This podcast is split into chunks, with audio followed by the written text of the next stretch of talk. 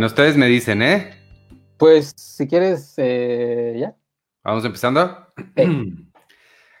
Tenemos 95 personas viéndonos en vivo, gracias. Y vamos a empezar.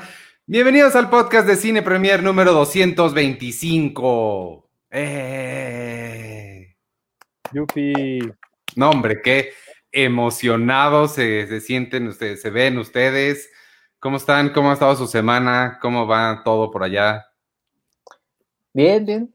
Pues yo, Ah, yo bueno. he, he visto. Bueno, después vamos a hablar, ¿no? De, de- de las series que tú ya viste, Westworld. Sí. Y, Ay, no, el último no lo he visto, Sergio, porque me pusiste a ver Tales from the Loop y mira, mi cabeza está hecha un loop porque no entendí nada. Le escribí a Sergio por, por WhatsApp cuando la estaba viendo. Le dije, no sé si estoy tonto o qué pasa, pero no estoy entendiendo nada de, de la, de la serie. Ahorita me la explicas. Ok. Este, lo que sí vamos a darle, a ver, unos, unos minutos a que, a que se una Penny porque dijo que ya venía y tenemos a un invitado muy especial ahorita esperando aquí tras bambalinas. ¿Qué tal que está aquí atrás de mi tele? Rompió la cuarentena para venir. Este, no, nos quiere platicar, va a estar con nosotros Luis Gerardo Méndez en, en cualquier momento, si es que no cerramos todas las ventanas en lugar de conectarlo, porque nunca hemos hecho esto pero nos va a acompañar para hablarnos de un proyecto bien padre que trae entre manos, ¿verdad? Sí, pues, pues es él el que lo trae. Digo, yo, yo no sé mucho del proyecto. Pero mientras ya se presentaron ustedes, ¿ya dijeron cómo se llaman y toda la cosa? No. Ah, No. ah pues digan eso. Eh, ah, bueno, yo soy Checoche con mi, con mi emoji de manita. Ok. Y, y está también. Aquí es donde te Yo presentas. soy Arturo Magaña. Muy bien. Y Penny ya, todos. Penny ya habló. Y por cierto, sí, escribió.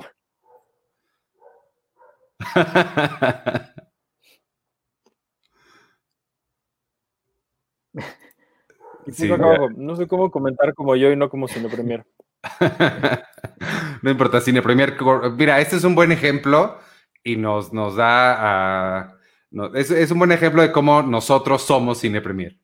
Ajá, exacto. todos los que hacemos esta, esta bonita publicación somos parte de esta publicación. Este, bueno, en lo que, en lo que empezamos, nada más decirles, amigos, todavía están a tiempo de pedir su edición de abril impresa para que les llegue directito a su casa.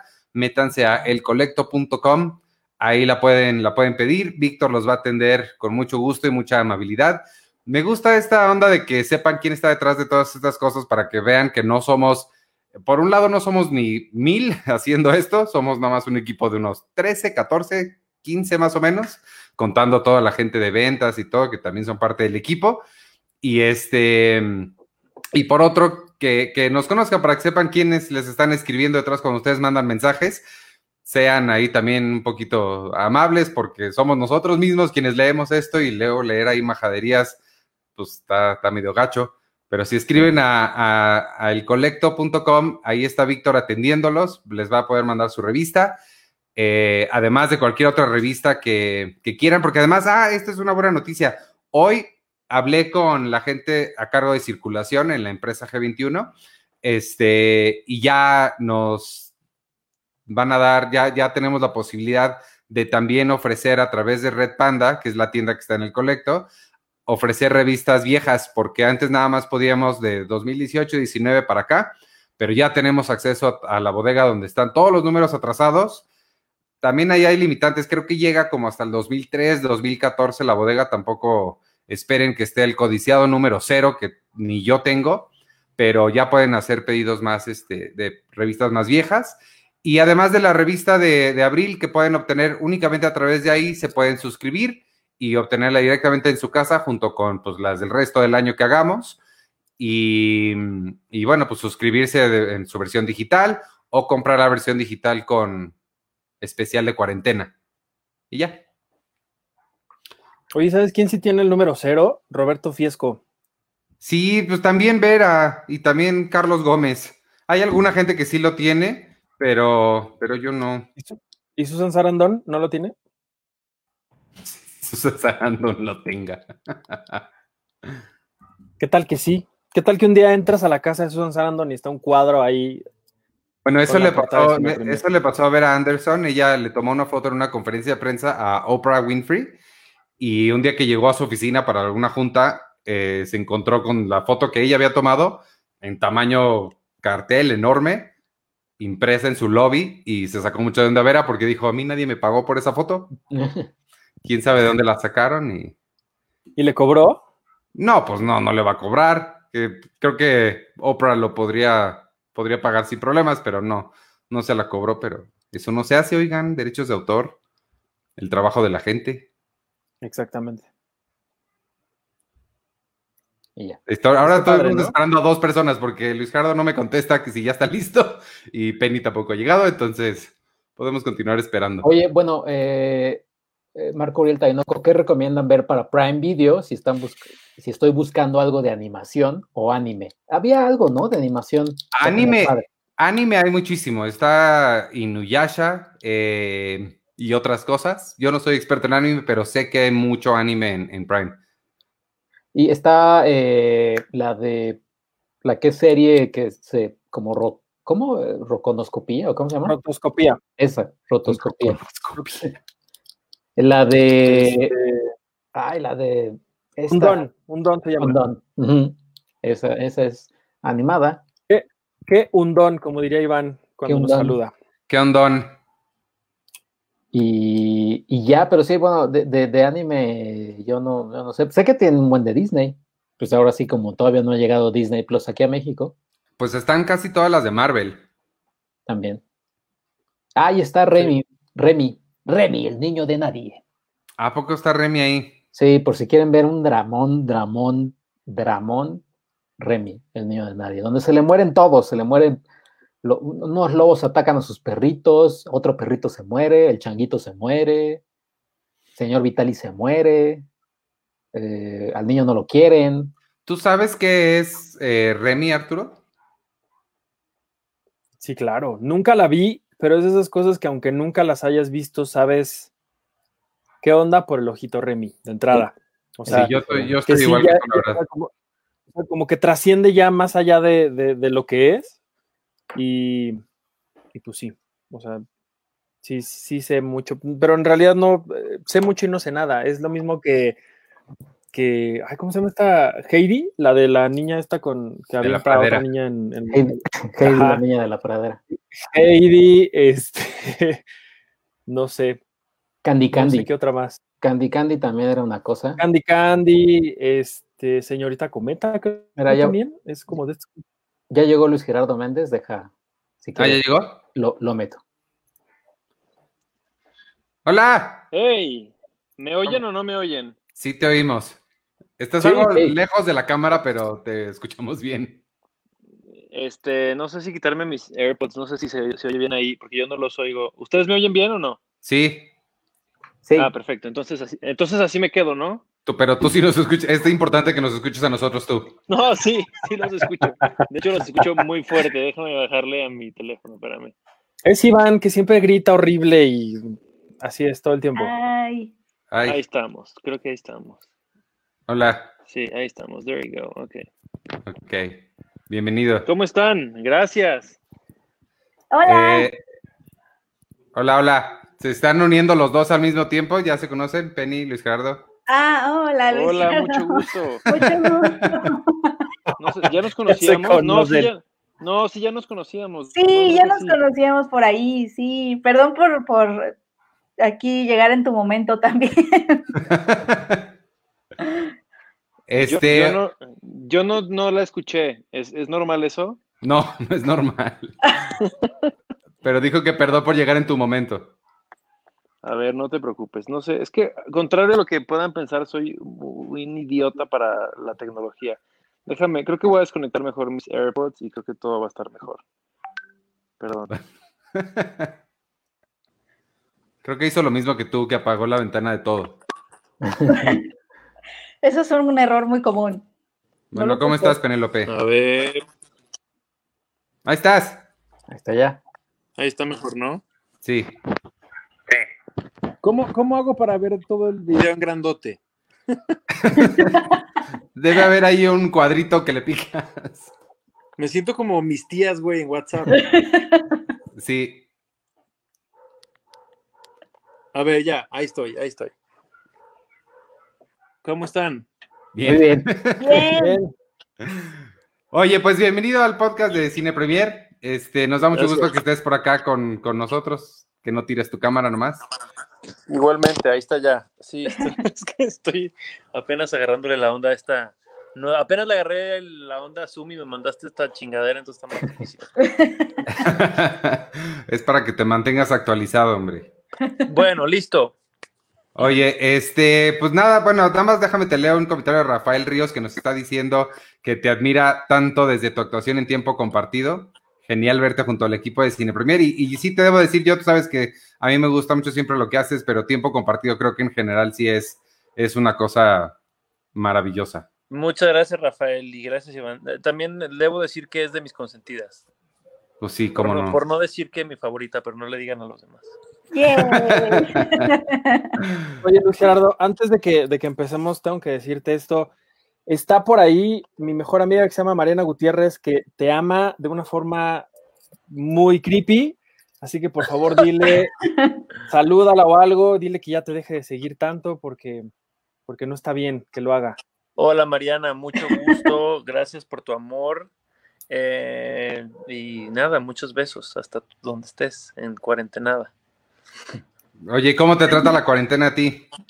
Bien, eh, bien, hay días, hay días muy buenos, hay días no tan buenos. eh, ya llevo casi, eh, me parece que esta es la cuarta o tercera semana, creo que la cuarta semana.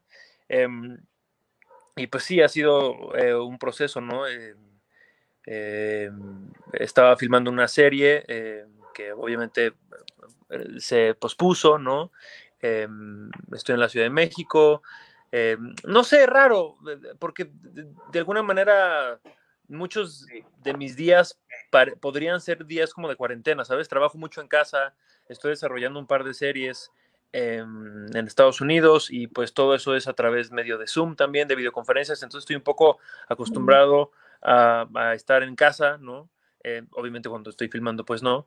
Entonces la primera semana fue como muy llevadera, pero sí ya la segunda semana pues empiezas a extrañar mucho este, a la gente, ¿no? Eh, abrazar a la gente, salir de fiesta, no sé, empecé a extrañar, no sé, salía a correr de pronto y sobre todo como aprendiendo mucho a lidiar con, pues con la ansiedad, ¿no? Con cu- cuidarnos, cuidarme mucho de, de la información, ¿no? Creo que es importante estar, eh, no estar tan pegado a las redes sociales, ¿no? No estar tan pegados a la información porque, eh, no sé, me di cuenta que no me hacía tanto bien, me di cuenta que fui descubriendo las cosas que me hacían sentir mejor, las cosas que me producían más ansiedad y creo que uno tiene que ir escogiendo qué te suma y qué no, ¿no? Y en ese sentido, pues eso, agarrándole la onda a la meditación, a hacer ejercicio, a seguir conectado con, tu gente, ¿no? Eh, así, ¿no? Por videollamadas, por este tipo de cosas. Em, y, y también, pues eso, como entendiendo que esto es como el new normal de los próximos meses y viendo cómo te vas a, este, aclimatando. Y, y por otro lado, pues descubriendo que mm, al menos a mí lo que me ha hecho sentir mejor es el tratar de salirme de mí mismo, ¿no? Y de, y de ayudar, ¿no? O sea, creo que eh, alguien publicó por ahí el otro día lo que decía, si, si no puedes, era en inglés, decía, if you can go outside, go inside, ¿no? O sea, si no, si no puedes salir, pues ve para adentro, ¿no? Y en ese sentido eh, ha sido un ejercicio, pues, interesante, ¿no? Y, y nada, pues en ese ocio eh, salió un poco esta idea de, de tu historia chilanga que, pues, por eso estamos acá. Sí, pues justo, justo era lo que, lo, lo que te iba a decir, que sí ha estado difícil. El otro día también hablábamos, la semana pasada, justo de, del no estar tan pegado a las, a las noticias, porque sí puede ser muy, muy sobrecogedor todo, todo eso, y ocupar ese tiempo, pues, de, de formas productivas. Aquellos que tengan la, la fortuna y que tengan la, la oportunidad de, pues, la verdad, el, el privilegio de poder sí tomarse días libres y tener un poco más de tiempo, de tiempo libre, utilizarlo de provecho, ¿no? Creando cosas. Y creo que ahorita el proyecto del que nos vas a platicar, creo que es una buena oportunidad para, para crear justamente, que es algo que a mí, pues tú sabes que siempre he intentado fomentar mucho. Quien haya leído mis cartas editoriales saben que es algo que siempre estoy diciéndole a la gente, go create, ¿no? Vayan a crear algo siempre, así sea el mejor sándwich que puedas hacer, pero siempre estar creando algo, ¿no? Y este, pues cuéntanos, ¿de qué, de qué se trata, de qué se trata el proyecto que traes entre manos? Eh, pues mira, tu historia chilanga sale un poquito, como te decía, de, este encierro de la cuarentena, ¿no? Es una idea que yo ya traía desde antes. Yo soy de Aguascalientes, ¿no? Ya tengo casi 20 años viviendo en la Ciudad de México y siempre he tenido una fascinación por las historias de mis amigos eh, que nacieron en la Ciudad de México, ¿no? Eh, como que sentía que las historias que ellos vivieron en la preparatoria, en la secundaria, cosas que yo me perdí de pronto, siempre me parecían que estas historias eran como eso, fascinantes, con colores muy particulares, eh, hablando de personajes muy excéntricos, pero realidad es que a mí no me tocó vivir hasta que me vine para acá hace 20 años, ¿no? Y pues tengo amigos que tienen muy buenas historias, tengo muchos amigos, obviamente, actores, músicos, escritores, y, y, en estas cenas y en estas borracheras siempre cuentan historias que yo digo, bueno, esta historia merecería muchísimo la pena contarse, ¿no? Y llevarse a la pantalla. Y es algo que traía en la cabeza desde hace como unos seis, siete meses, y ahora que me vi, pues eso, eh, forzado a estar en casa, eh, pues pensé que, retomando esto que, les contaba, ¿no? De, de qué te hace bien a ti, ¿no? Y qué no te hace bien a ti. A mí la verdad es que me hace mucho bien eh, hacer lo que me gusta, ¿no? Eh, y escuchaba un TED Talk hace algunos días de una autora y psicóloga muy interesante que decía, que recomendaba hacer las cosas que hacíamos cuando éramos niños, ¿no? O sea, las mm. cosas que hacías cuando eras niños eh, generalmente son muy buenas para reducir el estrés, Mm. para reducir la ansiedad y para liberar endorfinas y para estar contentos ante algo tan complejo como es una pandemia, ¿no? Y en ese sentido, pues yo de niño hacía películas, ¿no? Yo hacía películas y me gustaba escribir con mi hermano y hacíamos películas y las filmábamos con los Playmobiles y con nuestra camarita que teníamos, ¿no? Y pienso, o me gusta pensar que hay otros cuantos freaks por ahí en el país, ¿no? Que probablemente disfruten hacer lo mismo. Y me pareció que podía ser lindo darles una excusa para ponerse a escribir, ¿no? Eh, siento que algo que nos va a dejar esta cuarentena, además de mucha reflexión y muchas cosas, espero, positivas, va a ser grandes historias, ¿no? Eh, no solamente por lo que esto nos está haciendo eh, pensar y reflexionar, sino porque hay muchas historias que todos tenemos en la cabeza que llevamos años haciéndonos pendejos para no escribirlas porque es difícil. Es, escribir tiene una disciplina muy particular y pues no sé, la, procrastinación es muy cabrona, ¿no? Y siempre uno se inventa cosas y, la realidad es que también todos vivimos un estilo de vida muy acelerado y siempre estamos en chinga y nunca tenemos tiempo para hacer eso, ¿no? Eh, y hay un autor que se llama, un psicólogo que se llama Walter Benjamin, que me gusta mucho, que dice... Eh, no sé si es exactamente si la frase, pero es algo así como eh, el aburrimiento es un pañuelo gris que, que está hecho por dentro de la seda más colorida y vibrante, ¿no? Lo que quiere decir esto un poco es eso, ¿no? Que, que a mí me parece que el aburrimiento y el ocio, pues pueden ser tierra fértil para la creatividad, ¿no? Y si bien hay mucha información que hemos recibido por los chats de WhatsApp con las tías y la gente lo que, que tuitea, hay muchas formas de abordar esta cuarentena, ¿no? Una es siendo muy creativos y productivos y hay gente que dice, no, no tienes por qué ser productivo, estás en una pandemia, no tienes que generar, no tienes que producir, relájate, este, tómate un vino, lo que sea, ¿no? Y ahí es donde yo creo que cada quien haga lo que le funcione, ¿no? Y a mí eso me funciona mucho. Eh, y se me ocurrió esta idea de, ¿por qué no les damos una excusa a miles de jóvenes en el país para que se pongan a escribir, ¿no? ¿Por qué no les damos una motivación extra? Y en ese sentido, eh, hablé con Gary Arraki, que es muy amigo mío, somos socios, eh, trabajamos juntos en Nosotros los Nobles y en Club de Cuervos por casi cinco años, ¿no? Y le conté esta historia, ¿no? Como un termómetro de ver si no le parecía una estupidez, ¿no? y me dijo, y me dijo, oye, pues está bueno, ¿eh? Puede estar muy bien. Eh, después le hablé a, a, Miguel Mier, que es eh, CEO en Cinépolis eh, y que también es productor. Le conté la idea, también se emocionó. Después incluimos a la gente de Shorts México, que ya, Shorts México, que ya tienen, pues eso, como una estructura que funciona muy bien para depurar todos los guiones que les llegan, ¿no? Y buscar los, los guiones que valen más la pena, ¿no? Y pues ahí nació esto y llevamos dos semanas eh, generando el proyecto, este, eh, escribiendo las bases, convocando al jurado, eh, y pues hoy lanzamos, hoy, hoy sacamos esta convocatoria en redes, la respuesta ha sido increíble, eh, y estamos muy emocionados de eso, de que la gente se ponga a escribir sus, sus historias, sus cortometrajes y al mejor de esos cortometrajes, pues nosotros le vamos a producir eh, su historia y la promesa es no solamente que le produzcamos su cortometraje, sino que además se exhiba en las pantallas de Cinepolis, ¿no? Eh, y además un premio de 50 mil pesos para el primer lugar, uno de 30 mil para el segundo y uno de 20 mil para el tercer lugar. O sea, son 50 mil pesos más la producción del corto. Claro, claro. O sea, el, el premio en realidad es, para, para, para mí es el, el, que tu historia, tu cortometraje Claro. se ha producido y no solo se ha producido, sino que lo van a actuar los mejores actores del país, eh, lo va a dirigir probablemente uno de los mejores directores del país, lo va a fotografiar un fotógrafo mega cabrón, o sea, vamos a hacer un Dream Team para hacer el cortometraje de este chavito, esta chavita que está en Zacatecas o en el DF o en Guadalajara, ¿no? Que creo que a, mí sería el premio que más me emocionar, emocionaría si yo estuviera escuchando esto en Aguascalientes hace 20 años, ¿me explico? Y además, obviamente, hay un premio de 50 mil pesos, ¿no? Eh, creo que es importante decir que la convocatoria es está abierta de 15, de, para personas de 15 a 99 años, ¿no?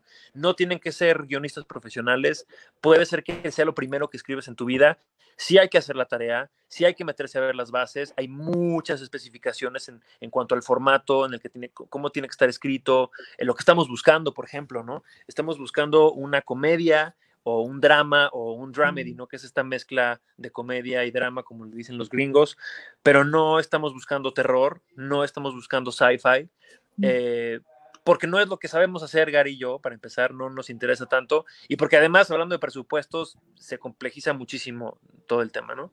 Claro. Eh, y bueno, se me olvidó decir que el tema central es, se llama Tu historia chilanga porque nos interesa las historias que suceden en esta ciudad, ¿no?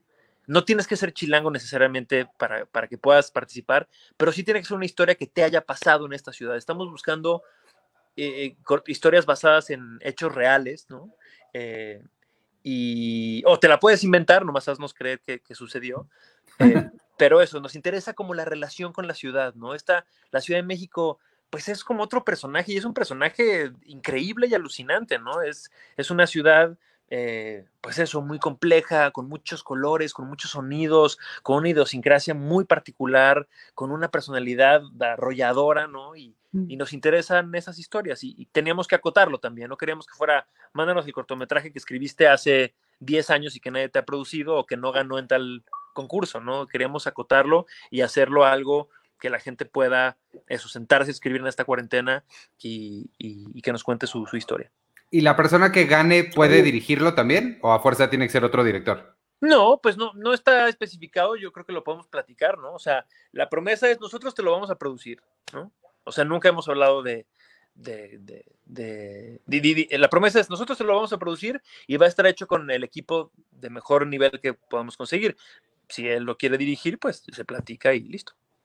Ok, y pueden, nada más para aclarar, sí pueden participar personas de, es que alguien nos está preguntando ahorita, este, Luis Castillo nos pregunta que él es de Michoacán, él es sí. cineasta de allá, sí. eh, puede participar él, aunque sea el de allá, pero con la, mientras la historia esté situada aquí en la ciudad. Por supuesto, o sea, la convocatoria está abierta para gente de, de todo el país, eh, solamente la historia tiene que estar situada o tiene que tener como protagonista también en la Ciudad de México. ¿Sabes qué estaría bueno, Iván? O a mí me gustaría que la gente que nos esté escuchando a lo mejor, ¿cómo les ¿a ustedes les pueden mandar preguntas? Sí, aquí nos ah, están llegando varias. Perfecto, pues ahorita bombardeenos para aclarar todas esas preguntas, ¿no? Y, y, que la gente tenga mucho más claro de qué va, de qué va esta convocatoria. Eh, Amarelis Mesa pregunta, hola Luis, tremenda duda. En las bases del concurso dice que no importa si eres guionista o novato, pero al momento de la redacción sí es súper importante que lleve las especificaciones de planos o tomas, que no sé cómo se llaman, porque obviamente habrá profesionales y habemos quienes amamos escribir, pero no tenemos los mismos conocimientos o experiencia. Uh -huh.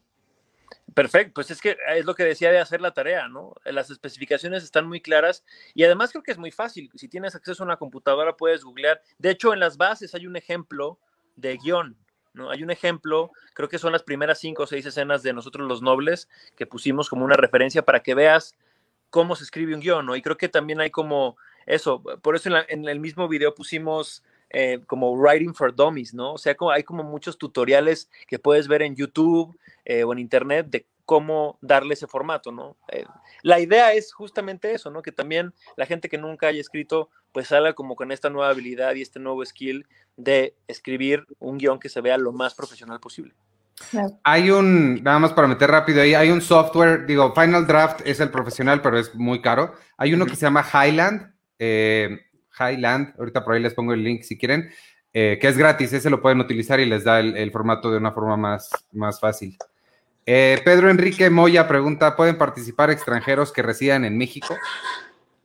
Me parece que sí. Si las bases no dicen lo contrario, sí. En algún momento, en algún momento recuerdo haberlo, que lo hablamos en, cuando estábamos eh, armando la convocatoria, pero me parece que decidimos que sí. Solamente chequen las bases. Este, eh, Willy Castillo pregunta, ¿dónde puede ver esas bases? Las bases están en la página de la convocatoria que es tuhistoriachilanga.com. Ahí está toda la información. Ay, Dios mío, son muchos. Eh, Ricardo Sí, Castro nos Sí, son pregunta, muchos. Buenas noches, soy Ricardo Castro, estudiante de Historia de Arte de la UTLAP. En las bases se habla de las buenas costumbres. ¿Hay palabras prohibidas? No, Y luego da un- algunos ejemplos que no te voy a leer ahorita. no, no, no, no, no. Verga, se dice verga. Se puede decir perfectamente verga, no pasa absolutamente nada. Eh, ah, hay- me parece que hay una, hay una de las bases que dice que no vamos a aceptar ni a premiar ningún guion que incite al racismo o que incite, incite a la violencia, eh, incite al clasismo, me parece. Eso es lo que recuerdo que hablamos la última vez. Eh, ahora, hay una línea muy delgada entre fomentarlo y otra, y otra cosa es hablar de eso, ¿no? Y creo que Claro. se vale hablar de eso totalmente. Son cosas que nos interesa eh, explorar a todos y particularmente en esta ciudad. Oye, yo tengo una pregunta de, de mí, de Iván Morales. Este, Tú no ¿Qué puedes pa- participar, ¿eh? no. Chale. Este, no, Me ¿qué van pasa? guardando su guion ahorita. así, ah. Sí, ya lo. No, ¿qué tal que alguien se quiere ver súper, súper pasado de clever y escribe una historia como situada en, en Nueva York, pero que de alguna forma tiene la, el, el personaje principal de la Ciudad de México? ¿Algo así estarían considerándolo o, o sí tiene que literalmente ser en la Ciudad de México? Porque siento que este, tú eres el que tiene. No, porque quiero saber cuáles son los límites. Eh, pues no lo sé, ¿me puedes repetir tu pregunta? Alguien y que invente una historia que está situada en otro lado, pero que Ajá. tiene de personaje principal a la ciudad, o si literalmente tiene que ser en la Ciudad de México. Pues no lo sé, ¿eh? yo, yo creo que al final del día, eh, si la historia está buena y de alguna manera está relacionada con la ciudad, podría, podría ser. Al final, al final somos varios jurados, no es una decisión mía. El- los jurados del, concurso mm, está buenísimo. eh, es eh, obviamente Gary Larraqui, Miguel Mier, que es CEO de Cinépolis, está Ilse Salas, que es una actriz increíble, está Sebastián Hoffman, que justamente es el director de Tiempo Compartido, que es un gran amigo nuestro, está Jorge Magaña, que es el director de Shorts México, y estoy yo. Entonces, al final, pues será una, una discusión, ¿no? Pero pues sí, la idea es que la historia eh, tenga como protagonista la Ciudad de México. O sea, idealmente, pues tendría que pasar aquí. Ok. Ya, tu Eh, pregunta también está demasiado en el borde. No me quiero arriesgar a, a- contestar algo que probablemente no sea correcto. Mira, la de Marco Uriel Tainoco no está en el borde de nada y es una muy buena pregunta. Eh, ¿Sería bueno que antes de mandar el guion este, este se registre en Indautor? Sí, absolutamente. Qué bueno que tocan esa, esa pregunta porque eh, lanzamos la convocatoria hoy. Yo creo que el 99.9% de los comentarios han sido increíbles, pero hay por ahí ese, ya sabes, ¿no? Eh, hate is gonna hate, que decían, claro, estos cabrones ya se quedaron sin ideas. Y 50 mil pesos, 50 mil pesos por un guion que les va a dar millones. ¿no? Wow. Y yo lo que les contesto es, si tú crees que un cortometraje nos va a dar millones, a esas personas los invito a que se vuelvan en este momento productores asociados del cortometraje y le metan lana. Bienvenidos a la industria del cortometraje mexicano, ¿no? Este, y por otro lado es, no, aquí, aquí, créanme que Gary y yo tenemos suficientes proyectos en desarrollo, no nos queremos chingar las ideas de nadie, y eso es tan claro como que todas las personas que se inscriban tienen el- el- los derechos de, de su material, ¿no? Tienen la propiedad intelectual. Si se quieren proteger, por supuesto, yo recomendaría que registren sus, sus, sus, sus trabajos y de cualquier manera ese material es de ustedes. Obviamente, al, al corto ganador, al momento de producirlo, pues sí se tendrán que firmar ciertos contratos y demás, porque pues si te vamos a producir, pues tienes que estar de acuerdo con lo que queremos hacer, ¿no? Sí, pero habrá Eh, que ver si Indautor está abierto, ¿no? Porque seguramente en estos momentos de pandemia. No, justo, Sí. justo acaban de abrir la modalidad que, de Sí, mandar las cosas en línea. ¿no? Sí, ya. Eh, Bruno Peña pregunta cuál sería la fecha límite. Creo que no lo has dicho. Sí está en las bases también, me parece que es el 30 de mayo. Ok. Eh. Eh, Elizabeth Ramírez pregunta, yo tengo un guion, pero es adaptación de cuento. El cuento es de una amiga mía. ¿Se vale eso? Pues si tu amiga te cede los derechos, eh, probablemente, pero mm, pues el chiste es que te pongas a escribir algo original, ¿no? No sé. No están muy... eh, Sí. Estas preguntas deberían haber enlazado los abogados del proyecto. Este, pero supongo que no, supongo que no. Hay algo sobre la coautoría, entonces si ya tu guion está basado en el texto de alguien más, estaría descalificado. Oye, Eh, Ricardo, en, en- en México siempre ha sido muy interesante el desarrollo del cortometraje en México. Los grandes cineastas han salido de ahí, han regresado incluso a hacer, a hacer cortos. ¿Por qué, por qué hacer tu, tu concurso para, para corto y no para largo? Y también, por otro lado, ¿qué significa esta iniciativa tuya que están haciendo en momentos en los que los fideicomisos, los estímulos para la cultura otra vez están, están en riesgo ante pues, las decisiones que se han tomado en el gobierno? Mira, lo del cortometraje es porque cuando hablé con Gary, cuando hablé con la gente de Cinépolis, era, quise ser muy claro, la única intención de este proyecto es que la gente se ponga a escribir. O sea, es lo único que queremos fomentar, fomentar la escritura.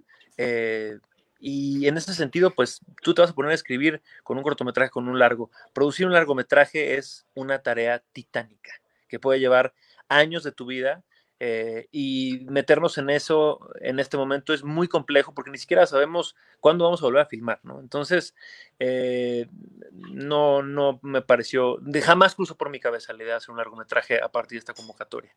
Eh, y conforme eh, respecto a la segunda pregunta, pues no lo sé, no lo sé, la verdad. yo trato de hacer lo que, lo que está en mi control y lo que yo pu- puedo hacer, ¿sabes? Todo lo que está pasando em, ahora con el tema de la cultura en México es, es muy delicado. Eh, creo que ya hay eh, muchos pronunciamientos interesantes por parte de la Academia de, de Ciencias eh, y Artes Cinematográficas del país, que creo que ahí está muy clara la postura de, de ellos y que además, en la que además me sumo, ¿no? Como, como actor y como productor que lleva muchos años trabajando en México, pero pues es, es lo que es lo que yo sé hacer, me explico, es lo que está en mis posibilidades y, y por eso creo que el, poder ofrecerle a un joven que está por ahí en su casa aburrido o a una chica que está por ahí aburrida en su casa y que tiene una buena historia, pues la posibilidad de, de, eso, de contar su historia y, y- y de acercar a la producción a, a los jóvenes, ¿no? Que se den cuenta, pues, todo el trabajo que hay detrás de, un, de una historia, de un cortometraje, ¿no? Y, y me parece que es una buena oportunidad para hacerlo, porque ahí está el tiempo, ahí tenemos el tiempo y pues hay que usarlo. Oye, Marco Uriel eh, Tainoco nos pregunta, ¿se limita a la ciudad o entra también la zona metropolitana, el Estado de México? No, es sobre la Ciudad de México. Tiene que ser O sea- sobre la Ciudad de México. Si tú eres de, de- de otro lugar, pero tu historia está en la ciudad, bienvenido. De satélite, ¿no? Iván Pues satélite se considera Ciudad de México. Ay, ¿sabes qué? Gracias por acompañarnos. Oye, de este, tenemos ya otro, otro- mucha gente te quiere preguntar muchas cosas del concurso, ya no encuentro Sí. más, pero entonces si quieres ya te dejamos ir o no sé si tengas algo más que añadir, pero sí quisiera contestar la pregunta de alguien que ya se me perdió. Este, recomiéndanos algo para ver en streaming ahorita en tu cuarentena. ¿Yo? ¿Quieren recomendaciones tuyas? Eh, pues, empecé a ver Unorthodox en Netflix y me- está muy buena, me gusta De mucho. esa vamos a hablar ahorita. Sí, sí. Y Ah. bueno, obviamente vi Tiger King, que es adictiva. em, y, y sí, creo que eso es lo que he visto últimamente. Ok. Pues ahí está. ¿Algo más que quieras añadir o, o decir? Muchísimas gracias. No, nada, muchas gracias por el espacio. Y si alguien nos está viendo y todavía tiene más preguntas, eh, mándenme un tweet, ¿no? Escriban a- eh, su pregunta con hashtag eh, tu historia chilanga y yo mañana en el transcurso del día me pongo a revisar y a contestar eh, las preguntas que tengan.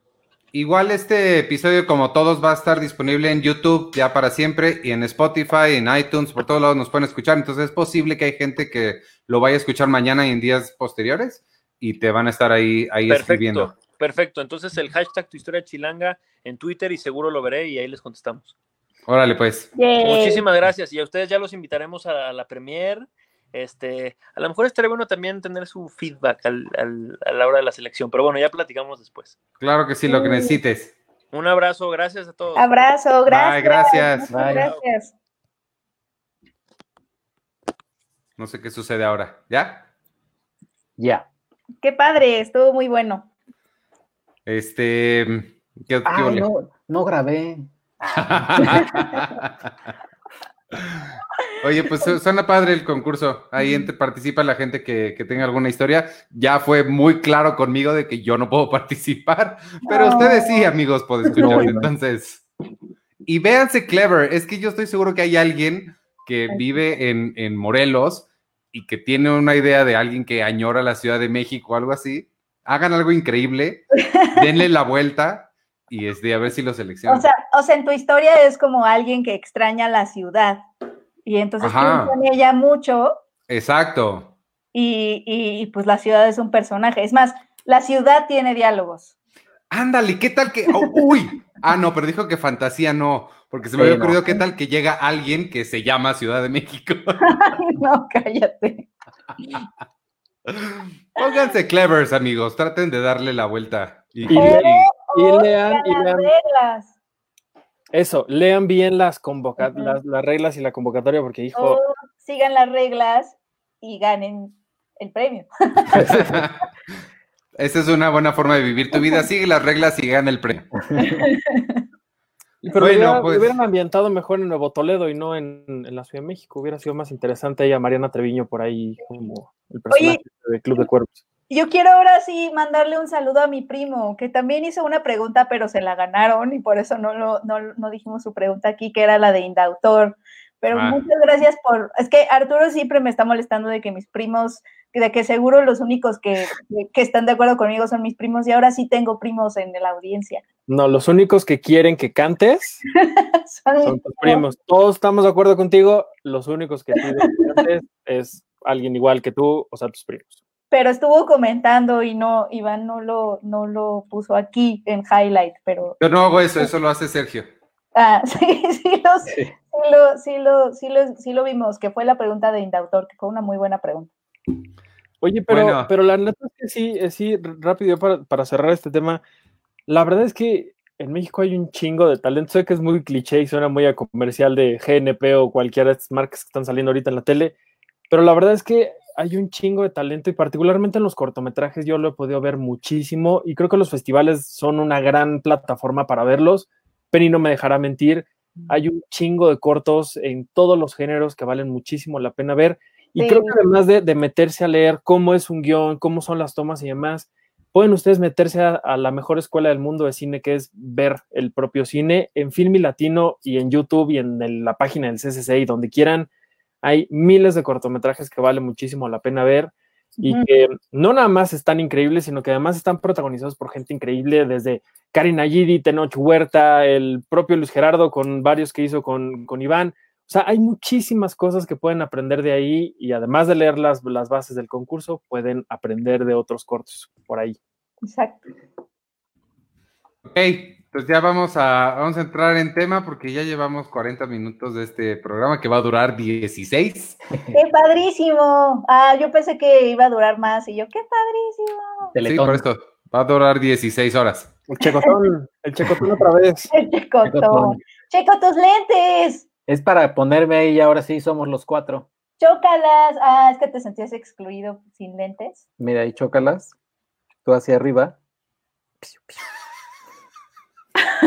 ¿Qué? Así no era. Otra vez, otra vez. Oh, Ah, oh. Ay, no, de veras. ¿Se acuerdan que teníamos prisa de hablar de otras cosas, verdad? sí. Sí. Oigan, este, les, les escribí en la semana en el chat que tenemos los cuatro, bueno, tenemos cinco, También está Susana, la miembro invisible de este podcast que nunca quiere estar. ¿Nos estará viendo? la No nos está viendo, ¿verdad? Yo siento que Susi no nos ve, pero la amamos de todas formas. Pero bueno, el momento en el que quiera Susana está bienvenida a venir. Un día hay que Es- secuestrarla, o sea, decirle, mentirle, o sea, decirle que es junta o algo así, No es una buena idea secuestrar a la gente, Penny. y la, y, y la agarramos y la abrazamos fuerte y nada más no la dejamos y que esté un minuto aquí con nosotros. Susana es como estos familiares que uno tiene que, que te dicen, ah, sí, sí, tu trabajo, qué bonito. Y ya, y nunca te pelan. Y No. "Sí, qué padre". Así.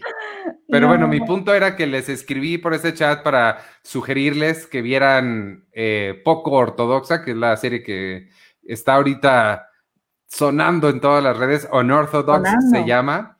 Eh, ¿Tuvieron chance de verla o la quisieron ver o no, no- nadie me hizo caso? Yo sí la vi, la vi toda. Sí, yo también. Yo no la vi, perdónenme. Va a ser otra vez como esa cosa de King que vieron la vez pasada y no sabía qué. Así que estabas tú atrás así de, Por eso me traje mis palomitas para ahora que están hablando. Nada más, ahí, apaga tu micrófono porque la, la masticada en micrófono suena medio gachito. Eso suena a nombre de tu sextape, Iván. Ese es el nombre de tu sextape. Este, poco ortodoxa, también suena a nombre de sextape, pero no es un sextape. no. Es una serie sobre eh, judíos ortodoxos viviendo en Nueva York. Es una chica que decide escapar de esa, de esa comunidad que la tiene muy, pues muy controlada y se va a Berlín, de donde, bueno, creo que decir por qué se va a Berlín es un mini spoiler, pero el chiste es que se va a Berlín y, y como su esposo y el primo del esposo la buscan, la van a buscar para allá. ¿Qué les pareció poco ortodoxa? Pedí. Ah, Yo, este, mm, Pues poco ortodoxa. Gracias. Esto fue el podcast de Cine. De sí, hecho, no, es muy poco, poco ortodoxa. sí, Ajá. Pues fíjate que tengo sentimientos encontrados, pero ahí va porque es una historia real, obviamente, y es una historia brutal, real. O sea, es una chica que prácticamente creció en estos, en esta comunidad hasídica, que son estos judíos ultra ortodoxos, en un barrio de Nueva York. Son supervivientes, ellos son descendientes de supervivientes del holocausto, ¿no? Es decir, es una comunidad que vive que construye y sus creencias están sostenidas sobre un trauma gigantesco. Eh, y es una historia por sí misma brutal, ¿no? Ella deja todo lo que conoce, ¿no? Todas las personas que la amaron alguna vez y que ella ama, ¿no? Y se va y huye de esta comunidad porque pues no, no, pues eh, no, no, no se halla, ¿no? En, en, obviamente es una comunidad muy inflexible, ultra ortodoxa, donde las mujeres tienen que usar, por ejemplo, las mujeres casadas tienen que usar peluca, tienen que tener el pelo rapado, eh, no hay tal cosa como el placer femenino sexual, eso no existe, o sea, es para procrear hijos, es decir, sí es una comunidad eh, que oprime, decir, que oprime, tal cual. Entonces ella huye y se va a Alemania, a Berlín, o sea, se va de regreso al lugar que originó el trauma de su comunidad. Entonces, eso, eso lo hace de por sí una historia muy interesante. La, la serie está dividida en dos, son dos historias que te cuentan en, en paralelo. Está cuando el, la, el, primer episodio te muestra cómo ella huye, ella se llama Esti en la serie, ella huye a, a Berlín, es y es muy Netflix en este sentido de que está thrillerizado, ¿no? Este, como ella se escapa, no le dice a nadie, eh, hay una amiga que la ayuda, aborda el avión, se va, todo el mundo la empieza a buscar y su esposo, junto con el, supongo, el, ¿qué será? Como el, el matón de los judíos, Ajá. van por ella. Eh, es muy Netflix esto de thriller, thrillerizar eh, esas situaciones, ¿no? Por ejemplo, pienso en Unbelievable, ¿no? Que tiene como esta parte muy de thriller y al mismo tiempo te van, te, van, te van contando como el pasado, su pasado en esta comunidad y su nueva vida en Berlín y, y van en paralelo. La, la, historia de Berlín está completamente inventada, eso es algo que te dicen en los, en los, en el making of chiquito que viene también ahí en Netflix y la parte de la comunidad sí está basada como en lo que ella vivió, obviamente. El problema que yo tengo con la serie, bueno, para empezar, sí es una historia que, que, que que necesitas conocer, ¿no? Siento que es una historia que necesita decirse y, compartirse, porque como dije, es muy impresionante, es una gran historia, pero, y ahí es donde empiezan estos debates, cómo puede haber grandes historias que se cuentan mal a veces, ¿no? No estoy diciendo que toda la serie mm, esté contada mal, sino que tiene unas cositas que me hicieron ruido que, y que me dieron ganas de verla, eh, no como miniserie, sino como una serie o una miniserie que tuviera más episodios, porque siento que también sufre de que son nada más cuatro episodios, entonces todo un proceso que es complejísimo de de alguien que nació en esta comunidad y que de pronto vive en Berlín, como que lo apresuraron muchísimo. Entonces, en la parte donde está en la comunidad judía, siento que eh, está muy, le faltan matices, es decir, estas personas en la serie, los judíos hasídicos, son villanísimos, ¿sabes? Son las peores personas del mundo, no hay matiz, por ejemplo, no ves que estas personas, a pesar de que no concuerdes con sus creencias y que obviamente sus, hay creencias que nos parezcan bárbaras, son personas, eh, son estos, estas comunidades judías sus tradiciones es todo lo que les permite tener estabilidad. Un poco se habla de eso en el violinista en el tejado. O sea, los judíos han sido un pueblo que lo han sacado de todos lados, ¿no? Y entonces esta comunidad está construida sobre algo tan traumático como el holocausto. Entonces, hay una razón de ser de por qué son estas tradiciones y tienen estas creencias, ¿no? Se aferran a ellas, es lo único que les da identidad y lo único que les permite encontrar un equilibrio. Entonces, satanizarlos de esa forma se me hace raro. Y creo que, por ejemplo, la película de Disobedience, de... Mm, es Pablo Larraín, ¿no? El de Disobedience. ¿No es eh, Sebastián Lelio? De Sebastián Lelio, perdón. Eh, él, ah, claro, porque es el de Una Mujer Fantástica. Ajá. esa película, por ejemplo, que está protagonizada con, por Rachel Weisz y por eh, Rachel McAdams, las dos Rachels, trata también de una chica que, se, que abandona su comunidad, pero regresa y la película empieza cuando ella regresa y llega al funeral de su papá, porque su papá era uno de estos líderes de la comunidad y ella es la oveja descarriada porque ella huyó a Nueva York, porque es lesbiana. Entonces, cuando ella llega y entra, eh, el cineasta es, es muy bueno a la hora de hacerte entender en una secuencia inicial qué tan difícil es dejar una comunidad, porque no es blanco y negro las cosas. O sea, ahí están las personas que aman en este sentido a Esti, que tiene una abuela, por ejemplo, ahí es, está toda tu vida. Imagínate que todo lo que tú conoces es eso y de pronto te vas. O sea, no es tan difícil, no es tan fácil salirse. Y creo que, creo que tratar a, grupos así, extremos, bueno, de creencias extremas, em, tratarlas como villanos y no darles esos matices, creo que incluso no ayuda a la, eh, a la propia historia de la protagonista porque simplificas lo que ella tuvo, o sea, simplificas lo complejo de su, situación y la gran valentía que se necesita para salirse de una situación tan compleja. Y entonces, como, como vemos a estos, y, y, en Hollywood pasa mucho, ¿no? Que estas cosas se simplifican y son los villanísimos del cuento. Y entonces por eso sucede que luego andas, anda uno por la vida diciendo, pues qué tonta, ¿por qué no se salió antes, no? Es obvio que la están oprimiendo, es obvio que son unas personas malvadísimas y horribles, pues qué tonta, ¿por qué no se salió antes? O sea, ¿sabes? Es como también un, ¿cómo se dice? T-service en español, que... que algo que va en detrimento de... Exacto, como que menosprecia la misma lucha de ella, el que tú trates a, a la comunidad de donde viene como una villana absoluta.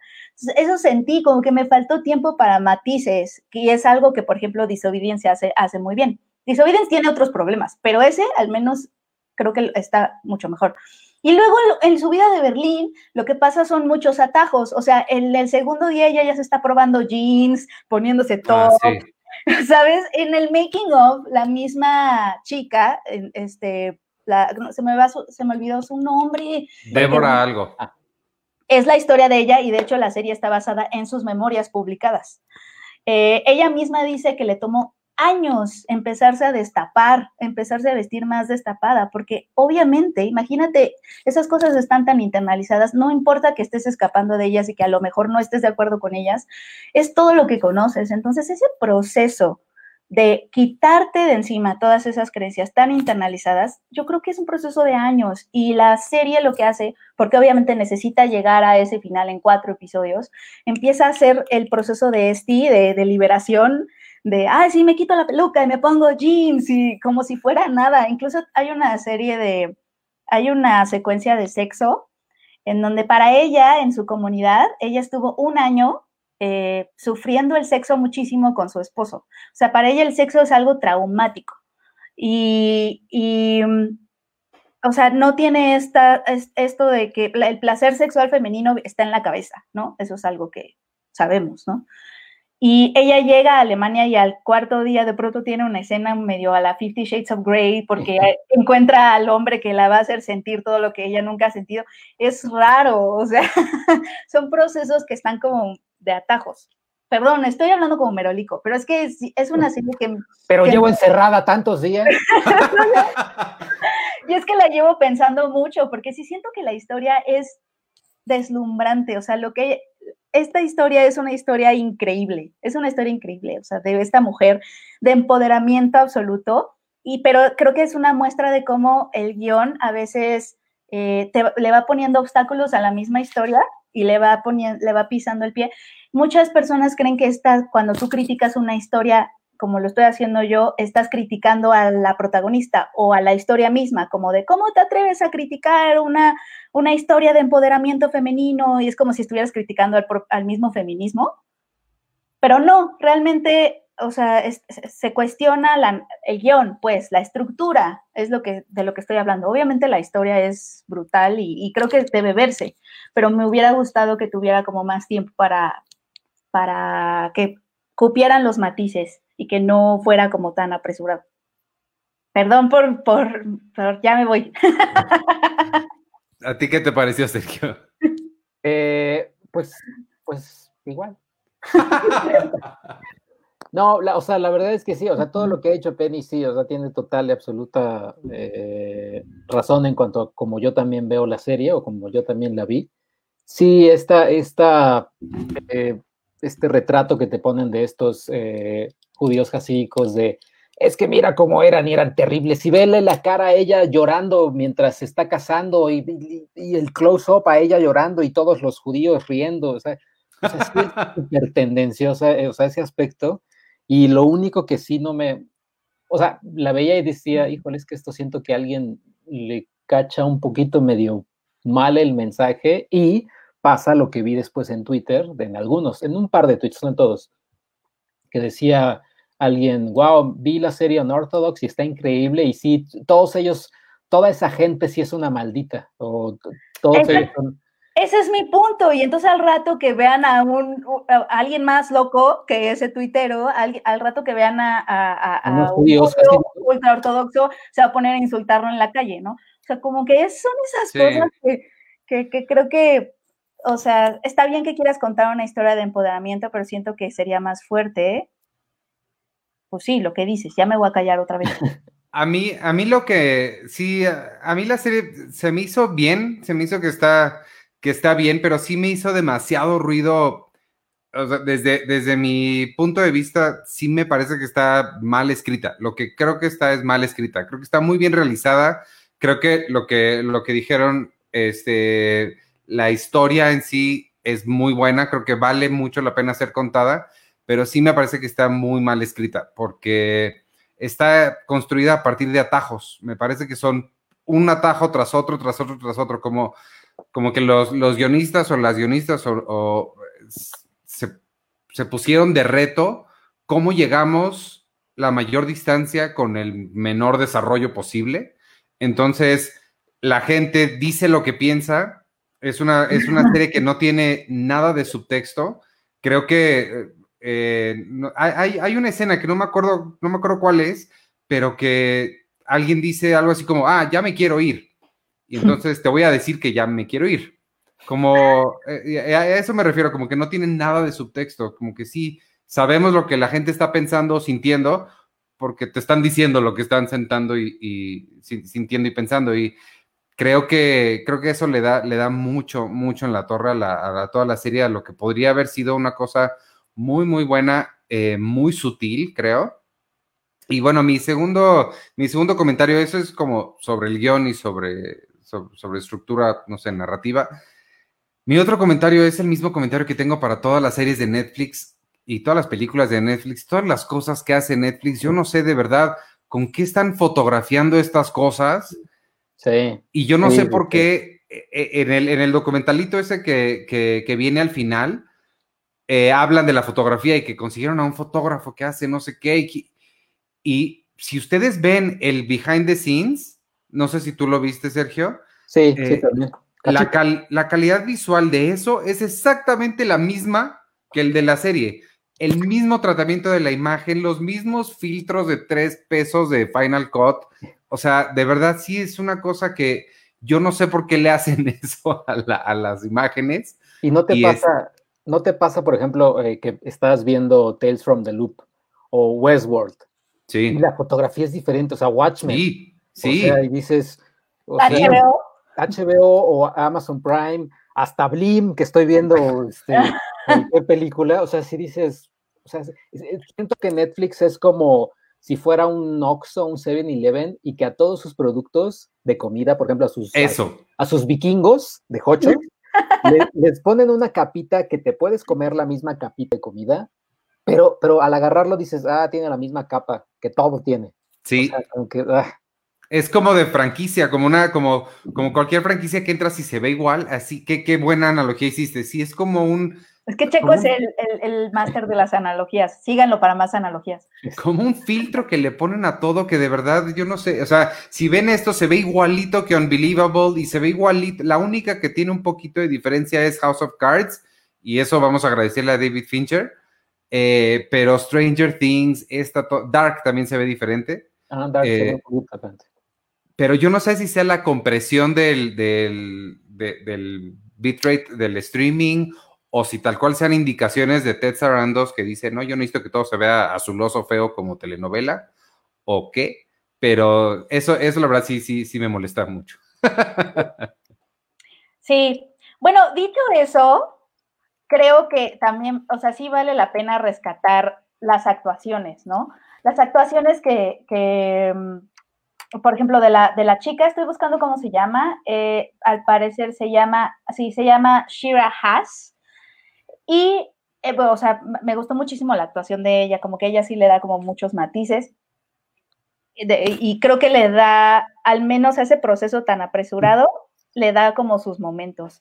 Y también que es la primera serie o una de las únicas series, al menos que yo conozco, que está toda, o la mayoría, porque también hay partes en inglés cuando ella vive en Berlín, en Yiddish. No, es Eh, la primera, es la primera. es la única. la primera, ¿verdad? Es la única serie que, que está en, en, en, ese, en, ese, en esa lengua judía eh, yiddish y también eso me parece bastante valioso. Creo que un poco se le quita el mérito de, es- el mérito de representación eh, que eso constituye a la hora de que representas a esa comunidad como la representas.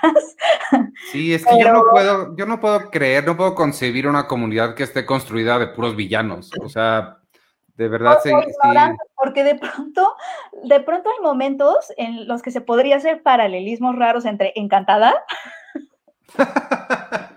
y Unorthodox, o sea, y el porque está un poco esta novia, porque ella, ella pues, se casó con este judío, joven como ella, huye a Berlín, entonces huye como a la vida real, y entonces él va y la busca, entonces en ese proceso en donde él va y la busca, actúa como, lo ponen a actuar como tonto, como que no sabe qué es el internet, está viendo la televisión en un hotel por primera vez. Le pregunta, le pregunta a Siri dónde está, ¿no? Es como James Marsden en, en Encantada, es igualito, cuando la está buscando en Nueva York, pero es un idiota. Así, así el esposo judío de este. Entonces de pronto dije, estoy viendo Encantada, porque ella sí, ah, porque además ella llega a Berlín y luego, luego tiene amigos. Nunca había visto a, a- a gente más amable como la, gente de Berlín de esta serie. Ah, Y entonces es como encantada, es como que llega y ya tiene animalitos del bosque alrededor. Y entonces está James Marsden, que es el, que es el, o, o el, o el príncipe, su príncipe, que va por ella, anda como todo perdido en la vida real porque es, no, no tiene idea de nada, como si fuera una caricatura. Y de pronto yo dije, hay algo raro si estoy haciendo paralelismos entre Unorthodox, que es una historia brutal y real y, y- y sumamente compleja, y encantada. Entonces, de pronto sí siento que hay esa cosa rara. Pero me, me gustaría leer el libro, por ejemplo. Sí, sí, da curiosidad sobre, sobre más allá. Hay un, eh, para brincar de este a otras cosas, ¿o tienen algo más que añadir de esta? Yo nada más le tengo una pregunta a Arturo, Ok. a él, a él que- para que abra su micrófono y él que, que, Dime. que, que me diga. tú viste, porque me dieron muchas ganas de ver una película mexicana de hace dos años que se presentó en Morelia, que se llama Leona, del Mm. director Nic- eh, Isaac Cherem. Sí. ¿Tú la viste? No, fue el año que no fui porque me estaba muriendo justamente en esos mismos días de, Ah. de Morelia, pero sé que es una película muy... ¿Pero qué es o qué? Es- trata sobre una chica judía eh, que se enamora, bueno, eh, sí, que, que- que le quieren poner así a un novio judío, eh, mexicana, que le quieren poner a un novio mexicano judío, pero se enamora o comienza a, a sentir atracción por un chavo que pues claramente no es este, judío. Es mexicano. Hay una, hay, hay una película que me parece que es de Alejandro Springal, no estoy seguro, que se llama Morirse está en hebreo. Sí, Es también. bien padre esa película. Está en Ujú. film y latino. Es bien buena. Y Leona, entonces, ¿qué ibas a decir? Pues eh, Leona iba a estrenar el, el, creo que el año pasado, finales del año pasado, o creo que este año, pero bueno, pues como todo, no ha, no ha, so- todo se detuvo, pero sí escuché muy buenos comentarios de ella. Lástima que me la perdí, creo que no llegó aquí a México más que un par de, de funciones, pero la, la gente que la llegó a ver sí, sí estaba muy sorprendida por justo el, tra- el tema, o cómo estaban tratando el tema del que, del que mencionaste. Sí, yo le, le- le pregunté en Twitter al director, o sea, le dije, ¿hay alguna plataforma para verla? Y me, dije, me dice, no, todavía no se ha estrenado en cines, hasta que se estrene en cines, pues ya. Ya. Sí. Y ya, es todo. Ahora que Artur nos platique algo que vio. Bueno, yo les quiero contar algo que seguramente puede que Iván haga caras o diga, ok, vamos a los comentarios, pero se los quiero contar porque a mí me emocionó muchísimo cuando supe que, que esto llegó para todos y gratis y, y se llama, es una película que se llama La Otra de Roberto Gabaldón de 1946. Esta película básicamente es una de mis favoritas del cine mexicano. Es Esas no son del tipo de cosas que te digo que no me importan, Arturo. Bueno, en esta historia vemos a una Dolores del Río, quizá como nunca la hubiéramos visto, te entra interpretando a dos personajes ah, y completamente opuestos. Una eh, son dos gemelas, una de ellas es millonaria, vive una vida de ensueño en una mansión con los trajes que ustedes se quieran imaginar, con todos los lujos que ustedes puedan pensar. Y la otra hermana vive en la inmundicia total, vive en el extremo total de, de, pues, de lo que vive esta mujer. Ella vive arrumbada en un cuarto, en un cuarto de azotea, no tiene dinero para nada, eh, toda su vida es bastante miserable. Y toda esta cinta eh, eh, ocurre, el inicio de la, de la, película ocurre en un contexto bastante pues, melancólico y depresivo, porque ocurre en una, en una víspera de Navidad en donde la pobre pues no tiene dinero para nada y apenas si recibe un pequeño regalo y pues eso hace que se deprima más y más y más. Entonces, esto hace que pues empiece como a las circunstancias de la vida le empiezan a decir que es una muy buena idea tomar eh, pues la justicia por sus propias manos, asesinar a su hermana gemela y tomar el papel de su hermana gemela y vivir la vida que ella tanto anheló. Ayer o antier, me parece, llegó a la, al canal de la Filmoteca de la UNAM en YouTube, en su página, en su ciclo de cine en línea, una versión de esta película que fue restaurada por completo a partir de, del negativo de 35 milímetros y que fue parte del Festival de San Sebastián, donde se le hizo un homenaje a Roberto Gabaldón, eh, considerado como uno de los grandes cineastas de México y uno de los mejores exponentes del cine negro aquí en nuestro país. Y la verdad es que la película se ve y se escucha de forma espectacular.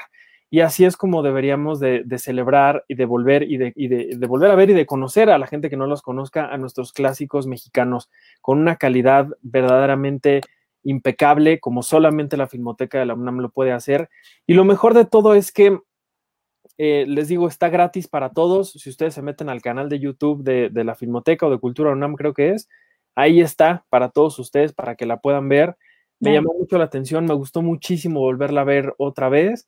Y según lo que entiendo, a partir de, de, de que inició esta segunda etapa de su cine en línea, eh, van a ir subiendo nuevas películas de distintas etapas de, la, de la historia del cine mexicano, viniendo de la Filmoteca de la UNAM, que ellos tienen literalmente pues toda una cantidad de tesoros invaluables ahí en, en sus instalaciones. Seguramente lo que vamos a poder ver ahí es, es espectacular. Y si ustedes tienen ganas de seguir viendo películas de, Robert, de Roberto Gabaldón, es bien padre seguir como esta línea que él, él tuvo con, con, José Revueltas, porque juntos escribieron esta película, luego escribieron La diosa arrodillada, luego escribieron En la palma de tu mano, y quizá la mejor de todas ellas, además de la otra que es mi favorita, es La noche avanza, que todas creo que están por ahí regadas o en Filmi Latino o en Claro Video o en Blim.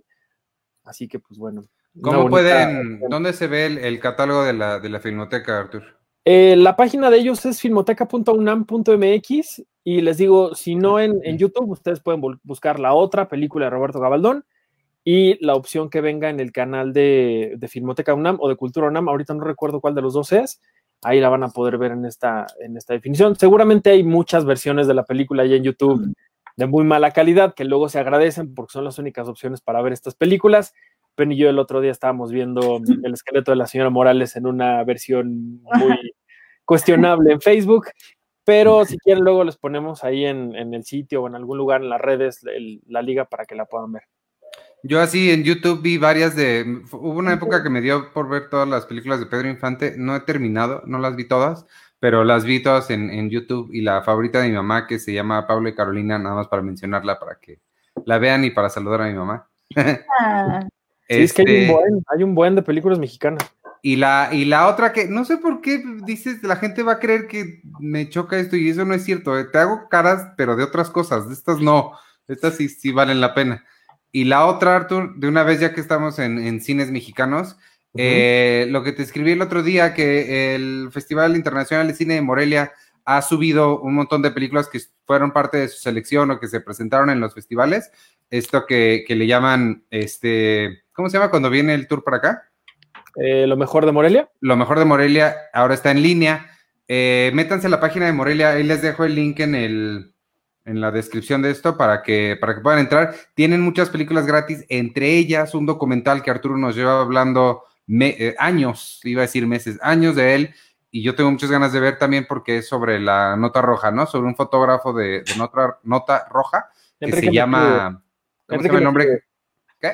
Enrique Metinides. Enrique Metinides y la película se llama El hombre que vio Eh, demasiado. El hombre que ve demasiado. Mira, lo dijiste bien. Yo pensé que como ya no estoy aquí, ibas a decir el hombre que está entusiasmado. Oye, ya viene, ya no estoy aquí. Sí. Sí se va a estrenar en mayo en Netflix. Esa es la mejor película mexicana que he visto en años. Este, yo creo que justo ahorita, que hace rato que estuvo aquí Luis Gerardo, creo que desde tiempo compartido no me gustaba tanto una película mexicana. Eh, digo, no son tantos años, pero también habla de la calidad que se hace en México. 2014, Este- ¿Tiene tiempo compartido? ¿No fue en 2014? No. No, no, no. no. No, no, ¿Por él hizo, Ya estábamos en cine, Premier Artur. hizo, hizo antes la de la del zombie. ¿Cómo se llamaba la del zombie? Halley. Ah, Halley. Halley. No, es Halley. 2018, perdón. Entonces Halley es 2014. A ver. Este, bueno, pues, ¿qué más vieron? ¿Tienen algo más de, de qué hablar o ya nos vamos a Eh, los comentarios? O... Pues eh, yo nada más, bueno, tú no viste Westworld, pero sé que algunos de aquí nos han comentado de Westworld. Y es que el episodio, eh, no te voy a soltar spoilers, ni les voy a soltar tantos spoilers. No, pero diles como me dijiste a mí, diles como me dijiste a mí, que no lo pude ver, pero me Ah, dijiste.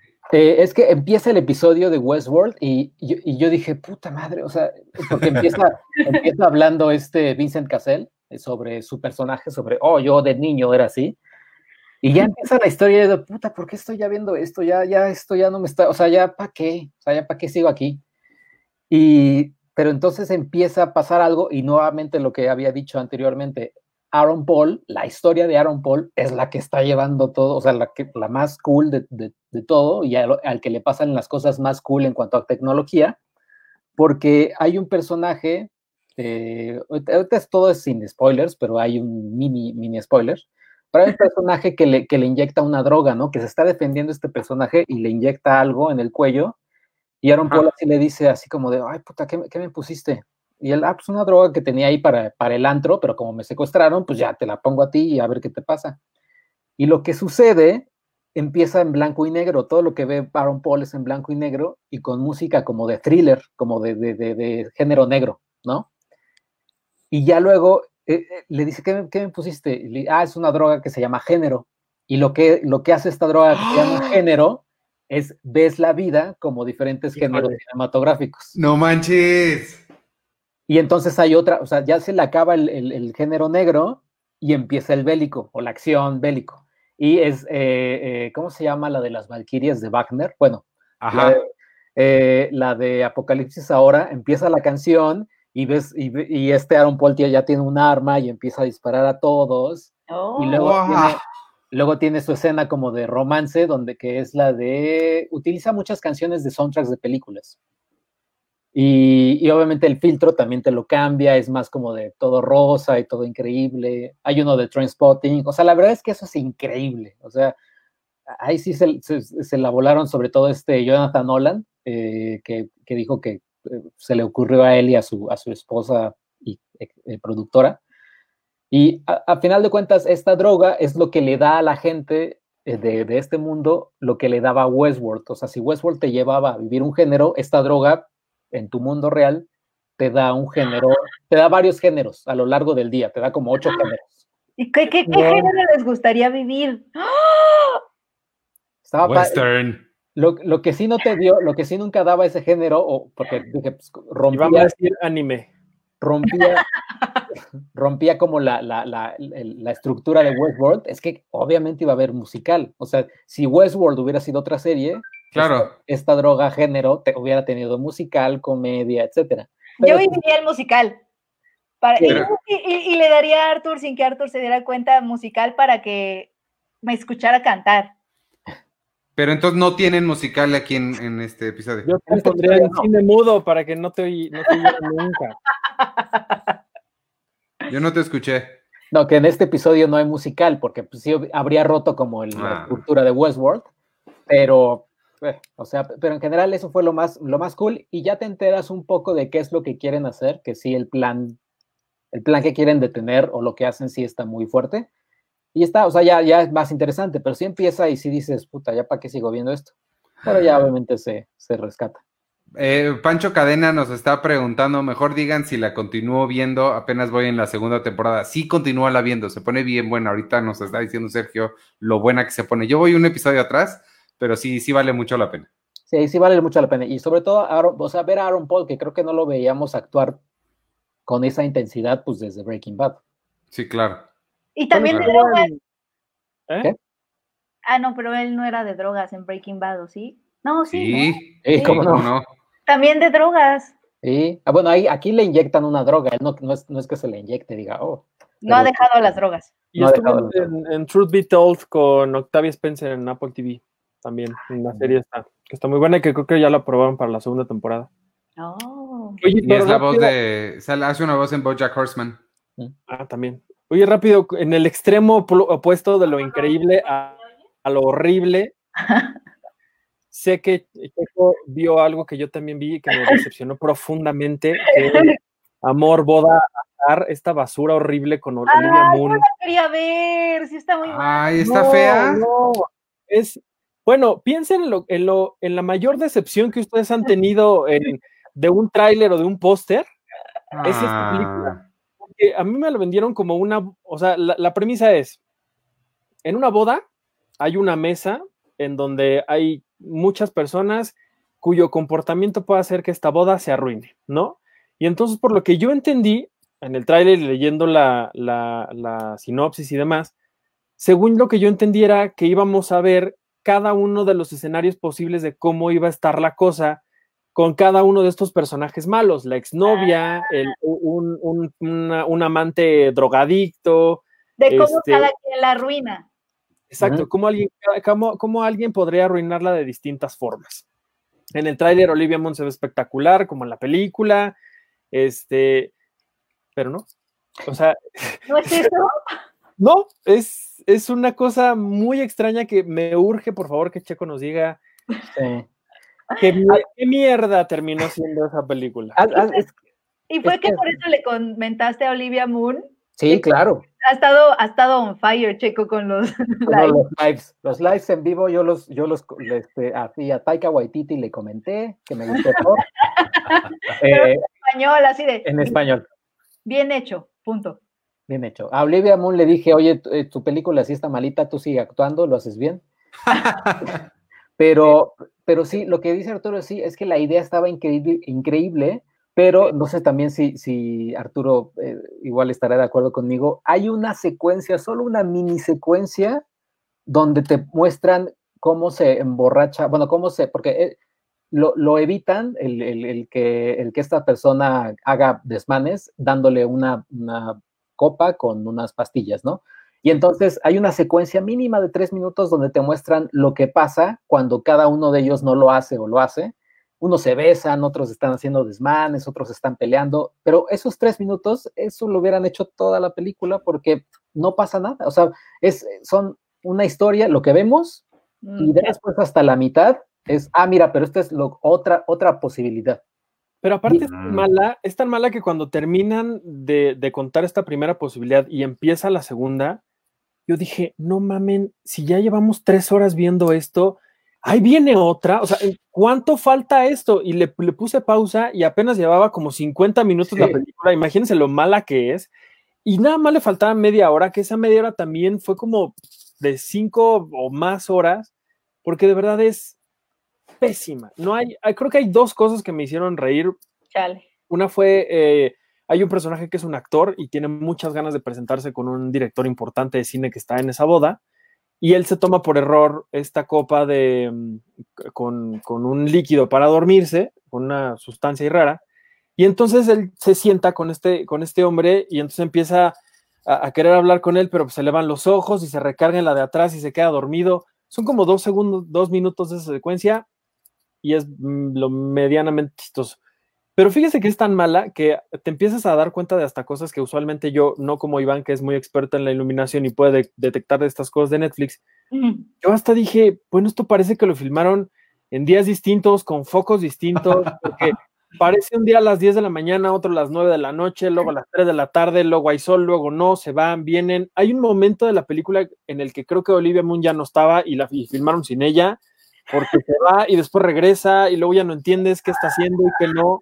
No, se oye Bueno. horrible. O Es, sea, la Casa de las Flores es una joya de la, cine- de la cinematografía y de la televisión mundial comparada con, con esta película. O sea, lo que hace, lo que hace Community, para los que están viendo Community en Netflix o en Amazon, lo que hace en un episodio donde ellos juegan unos eh, dados, bueno, tiran unos dados.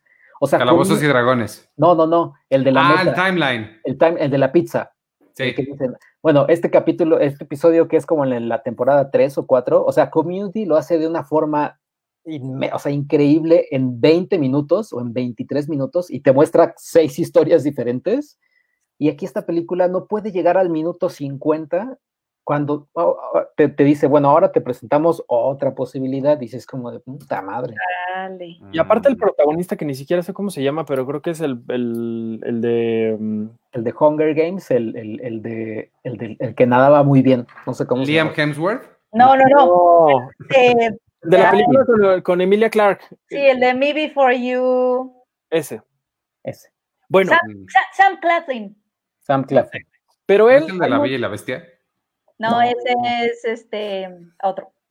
Pero él hay momentos en el que lo hace bien, parece que es medianamente chistoso, y luego parece que lo filmaron en días en el que estaba muy de malas o muy tonto, y se ve unos cambios de, de actuación y de continuidad terribles. Y de verdad hay momentos en los que él, él ni siquiera se parece de las caras que está haciendo, de cómo se está comportando, de las cosas que está haciendo.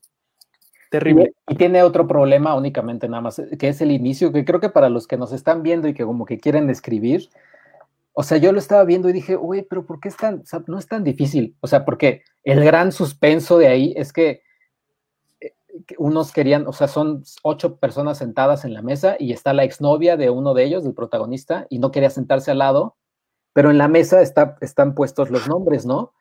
Y se ponen así tan nerviosos de, ay, no me, no, no, estoy aquí, tengo este lugar asignado. Es como, güey, ya tienen como 35 años todos, creo que pueden tomar, tomar el papelito, moverlo de lugar y me siento donde yo quiero, o en la, Porque- en la, en la misma mesa.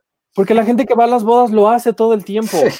Si te sientas, eh, si tú estás en un lugar y tu pareja está en otro, pues te quedas junto con tu pareja, no te quedas como estúpido así, aquí, así yo, ¿no?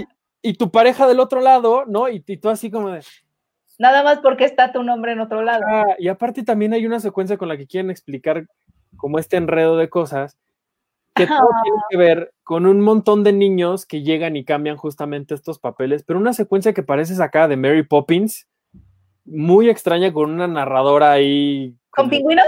muy british, no, unos niños ahí, pero muy british, la niña, digo, la, la narradora, así, una voz muy como Mary Poppins, terrible, terrible también esa secuencia. Esta nos dio Checo porque está enamorado de Olivia Munn y los, lo ciega su amor. Sí, no, pero no me, no me cegó para decirle, oye, tu película está malita, tú actúa bien. O sea, tú sigue actuando bien, pero tú, y básicamente todas las películas que ha hecho Olivia Munn, híjole, sí están bien malas todas. Necesita un nuevo agente. Pues yo Pues es que particularmente tampoco es como pues una grandísima actriz, ¿eh? O sea, Ah. Checo no. ¿Cuál es la que, la que me cae bien a mí? ¿Olivia Moon o Olivia Wilde? Olivia Wilde. Olivia la- Gone, Gone Wild. La de la Olivia- serie de Aaron Sorkin, la de The Newsroom. No, esa es Olivia Munn. Ah, sí, es Olivia Munn. Esa es la que me cae bien. Oye, pero estuvo en Newsroom. Estuvo en Newsroom, estuvo en Magic Mike XXL, que dicen que está muy buena, que yo no la he visto. Vi la primera, no vi la segunda. No, ta- no, tampoco la vi. Y, y ya, pero estuvo en la, la, la de X-Men Apocalypse. Y no, Ah. Y la vistieron raro. en Depredador, la última, es también, cierto. también malona. No, la verdad es que no, no ha tomado buenas decisiones. Y esta tampoco. Gente, que, de, que lo despida. Oye, este, pues vámonos ya con los comentarios de la semana pasada. Eh, ¿tienes, ¿Quieres ver tu YouTube o yo veo el sitio? En el sitio hay uno. Te deja, leo rápido el del sitio porque nomás hay uno. Este, ay, nomás que se abra. Lorenzo Valdés nos comentó antes de que yo conteste la pregunta de la semana, que por cierto fue, ¿cuál es tu Cristo favorito del cine o la televisión? Eh, ay, se me abrió una publicidad. Chicos, amigos, si puedo escuchar, si les sale publicidad en el sitio y nos quieren apoyar, y supongo que nos quieren apoyar porque están viendo el sitio, denle chance y véanlo. si pueden darle clic, pues luego cierran la otra ventana. Pero ese tipo de cosas nos ayudan un poco. Este, antes de que yo conteste la pregunta de la semana, quiero, quiero que aprovechemos la oportunidad para desearle un feliz cumpleaños a Jimena Romo, mi actriz favorita. Ella cumple años el 14 de abril y ya. Felicidades, Jimena Romo. Eh, con respecto a la... Jimena Romo es la de la del remake de... La de Berlín, ¿no? Es la de Eso no es Berlín. Sí. Esa mera. Eh, con respecto a la pregunta de la semana, yo creo que la actuación de Joaquín Phoenix en María Magdalena es muy impresionante. No me acordaba de María Magdalena, sí es cierto. Y yo diría que él es mi Cristo favorito del cine. Este, en YouTube, ¿los tienes o los leo? Los tengo. Ok. Eh, Cristian Farinango dice: Mi Cristo favorito es Jared Leto y Morgan Freeman como Dios.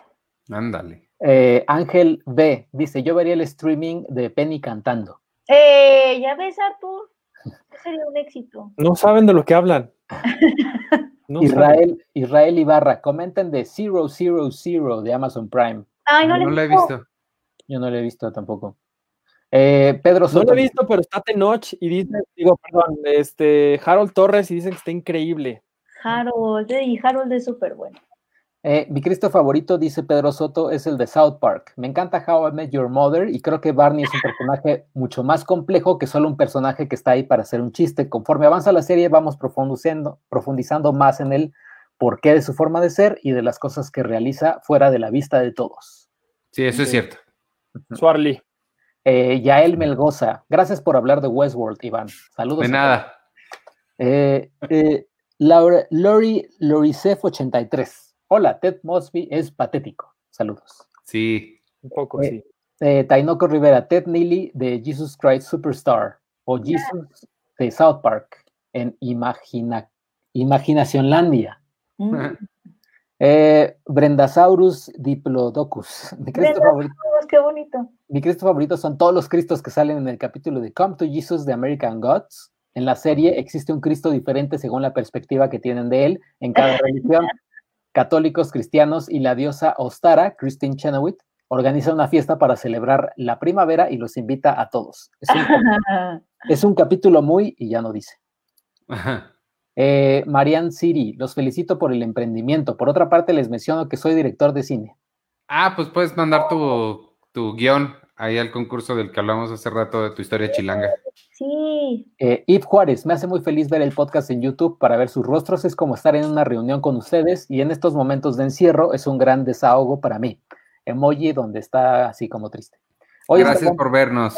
Un abrazo. hoy estaba un poco deprimida por lo que está pasando y ustedes me hicieron reír mucho y al final del podcast me animó a, había mejor, y al final del podcast mi ánimo había mejorado muchísimo. Ay, qué bueno, qué linda, muchas gracias. Te mandamos un abrazo.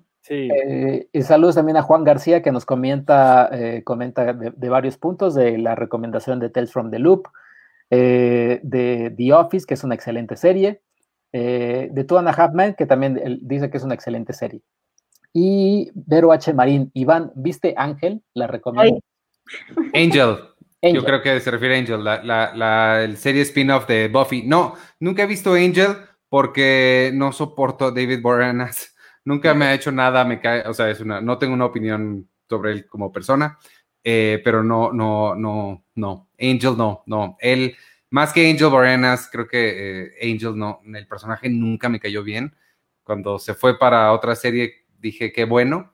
Me arrepiento un poquito, ahí tengo un poquito de ganas de verla porque sé que tienen un episodio hecho con, con puppets que me llama mucho la atención. Pero fuera de, de saber eso, no, me quedo con Buffy all the way y este, y tengo ganas de volver a ver Buffy, nada más que no la tengo. ¿No está en ningún lado de streaming? No, no que yo ¿No sepa. en Prime? Buffy no. No, si está, la voy a empezar a ver ahorita No. otra vez. ¿Cómo está? Oye, y si esa, esa pregunta hacemos de qué, qué serie o película o caricatura no está en ninguna plataforma y quisieras que estuviera. Los Ángeles, Los. Ángeles, Los Años Maravillosos. ¿Qué? Te cortaste, chico, no te escuché. Ah, eh. Ah. A ver. Ah. No, que, eh, que qué serie o película que no está en ninguna plataforma te gustaría que estuviera para verla. Qué buena Uy. pregunta de la semana. Sabrina la bruja adolescente. Ay, Sabrina. ¿A poco Sabrina no está? Solo en DVD la vendieron la primera temporada y ya no han vendido las demás. Sí, qué oso. Está la de Netflix por si quieres verla. No. No, no, no. Nadie como mi Melissa John Hart. Sí, Eh, sí está, ¿verdad? En HBO Go. En HBO. Ah, Firefly. ¿Cuál? Sí, Firefly no está en ningún lado. Firefly. Firefly. Yo creo que yo tengo Viajeros en el Tiempo, ¿Es Quantum Leap? Quantum Leap, Sí. no está en ningún lado. Y Iván dice que Buffy está en claro video, perdón. No manches, neta. Está Verón- diciendo eso Manolo Pineda. Y Vero Chamarín. Ah, también. Oye, claro, video muy bien, ¿eh? Vámonos a Claro Video. Pues tienen, tienen a este hombre, el de, ¿cómo se llama? Este. um, ay, el, el- el científico que explica cosas y que tiene. Big un- Man. Big Big Man. Man. El mundo de Big Man. Oye, Checo, está padre tu budetama. Te preguntan que si es de tu viaje a Japón. Este sí. Este no. Este, es Ah. de, este es de Japón y este es de Los Ángeles, creo. Uy, y el de Japón discrimina al de Los Ángeles como de tú no eres un verdadero budetama. Pues sí. Sí, eso sí. Eh, entonces tú, Iván, la de, bueno, tú, Penny, Fry-.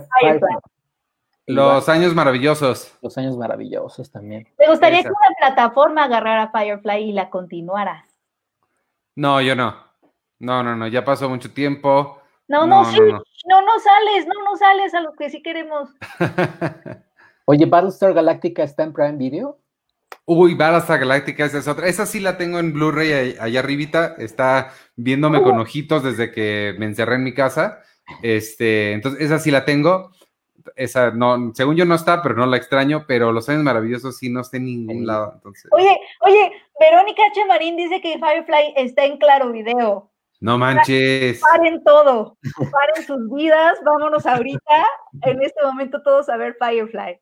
Yo ya activé mi cuenta de Claro Video. El otro día vi una película ahí. Entonces, este, pues sí voy a ver si sí están esas. No, ya, adiós todos. Eh, qué bueno. Este, bye. Sí. Bye. No manches, gracias, pero es que yo no te, no, no, eh, no, yo no tengo cuenta en Claro Video hasta ahorita. Si tienes, con, si tienes teléfono Telcel, este, ya tienes Telmex. cuenta. Telmex. Eso. No tengo Telme. Ah, caray. Es que no tengo, no tengo teléfono fijo. No, yo tampoco, por eso sé que es con Telmex, Artur. Yo tampoco tengo teléfono de Telmex, yo tengo Easy. ¿No con tu celular? Me lo cobran aquí, pero con activar el plan ya tienes Claro Video. Es que yo no tengo teléfono, solo tengo internet. No, pero tienes en tu teléfono, tienes señal, yo te he marcado. Ah, o sea, en mi celular normal. Sí, Si tienes un celular. si no tengo luz. ¿Y ya tienes cuenta? sí, O sea, ¿sí? sí, te lo prometo, así lo hice yo. Wow. Vámonos, Dice- ya. Dice Pablo Hinojosa, Battlestar no está en ningún lado y siempre que hablan de ella me dan ganas de verla, pero no Uy, está. vela, Pablo, es increíble. Sí. De verdad, de Battlestar. Galactica, Battlestar Galactica sí toca unos temas que Sí, ¿No es la que Bueno. tiene un final muy, muy polémico? eh, sí. sí. Muy feo, no polémico, está feo. No, Oye, no está tan feo. No, sí. Oye, ¿puedo hacer rápido un, una- un anuncio parroquial ahora que estamos hablando de, de concursos de guiones y cosas? Mañana a las 6 de la tarde, hora centro de México, en el Facebook de una página que se llama Plot Point MX, van a hacer, órale, van a hacer una conversación entre Rafael Martínez, tu amigo del, del CCC, y Lucía, y Lucía Carreras, ganadora del Ariel por haber escrito cosas tan increíbles como La Jaula de Oro y haber dirigido Tamara y la Catarina. Van a estar hablando justamente de cómo, cómo hacer tu guion y van a dar eh, eh, pues, consejos y tips para, para preparar eh, una buena historia. Y creo que, está, creo que está muy padre tener una conversación con... Rafa ha escrito muy buenos guiones, también ha ganado creo que por ahí un, par de premios en algunos festivales. Y bueno, Lucía Carreras, que pues es increíble. Por cierto, Tamara y la Catarina está gratis en Filme Latino.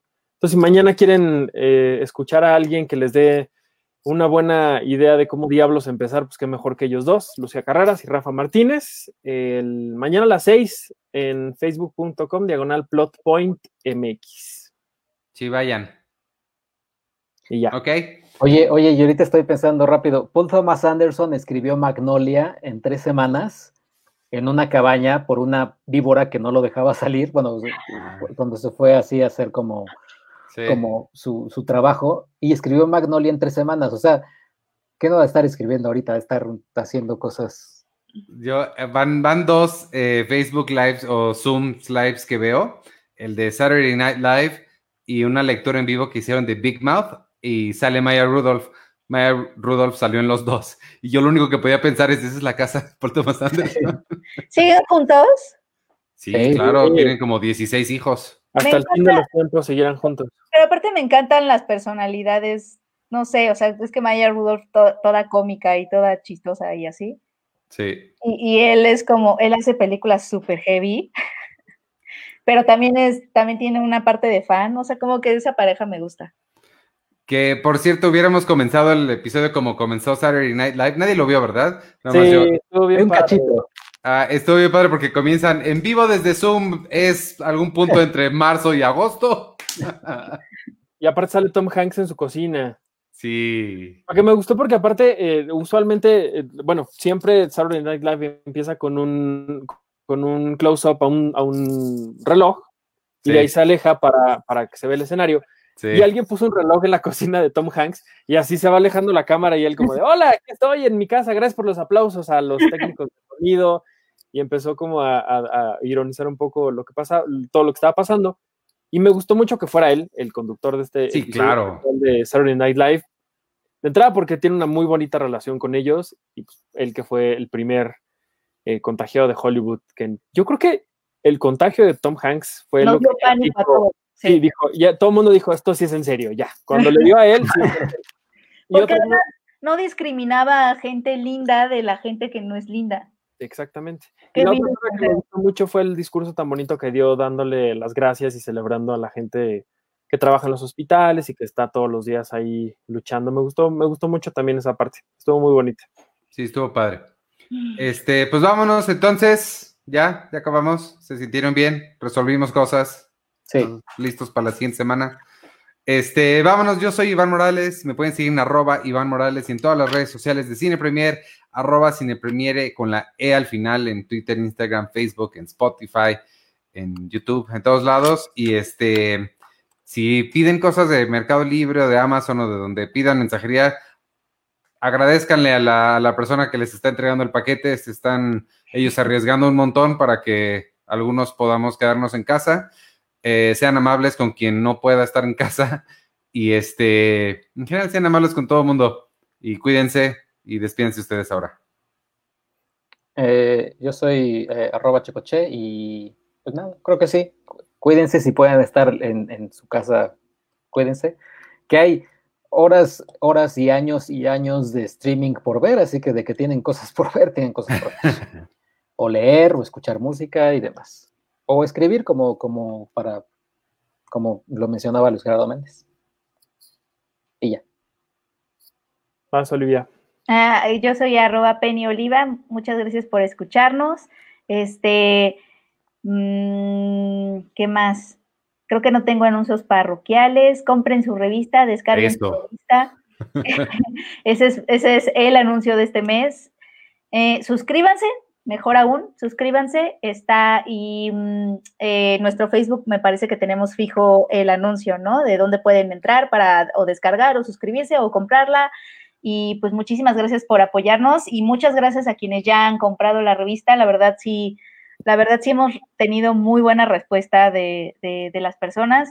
Eh, nos da como mucho gusto y, y, nos da como, como que sí ilumina nuestros días saber que, que, que disfrutan la revista y que y pues que, que, contamos con ustedes, ¿no? De cierta forma. Entonces, sí me, sí, sí, sí, sí me he sentido como, como arropada como por la comunidad que rodea Cine Premier. Entonces les damos muchísimo, les damos, estamos muy agradecidos con ustedes por, por la buena respuesta que ha tenido.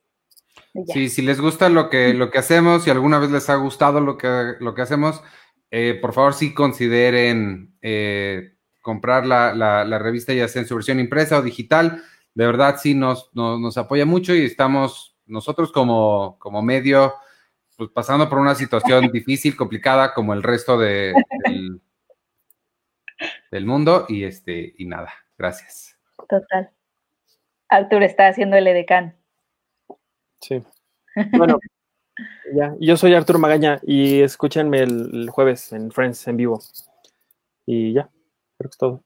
Ok. Adiós. Adiós. Adiós. Adiós.